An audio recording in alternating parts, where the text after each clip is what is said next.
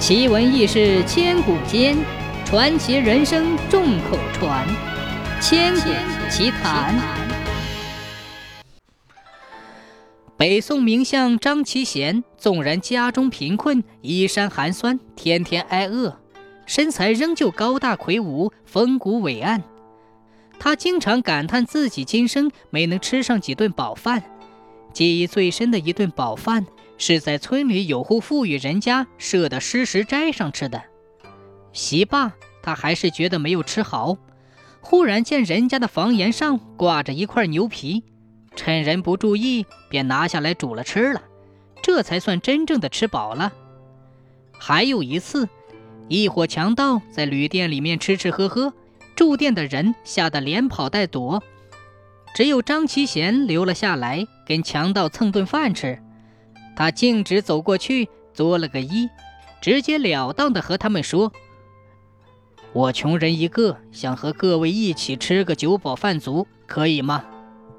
强盗们很高兴地说：“哎呀，秀才，你肯定委屈自己了，有什么不可以的？看看我们几个都是粗人，还怕你笑话吗？”连忙给他让座。张其贤说：“哎，做强盗的不是卑鄙的人。”都是世上的英雄啊！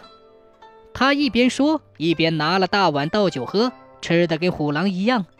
这群盗贼看傻了，都犯嘀咕：“哎呀，他还真是个当官的材料，要不然怎么如此不拘小节呢？”那一年，赵匡胤到西部巡游，行至洛阳时，张其贤为了乞求一顿饱饭，吃了雄心豹子胆，冒着生命危险。挡住了皇帝的座驾，当时拦住皇帝座驾，那可是要杀头的。张其贤不慌不忙地说道：“我要给皇帝谏言。”赵匡胤以礼贤下士之名召见了他。张其贤先不谏言，却问皇上有吃的不？饿呀！谏言是借口，其实是真心的想混顿饱饭吃。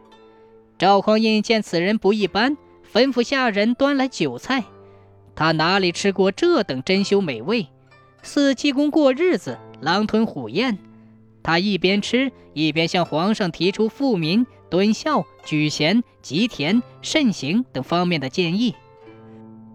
赵匡胤回朝之后，对赵光义说：“嗯，朕到了西都，只得到了一个张其贤。”这个人挺实诚的，是个忠诚可靠之人。以后好好的锻炼培养，定能他来辅佐你。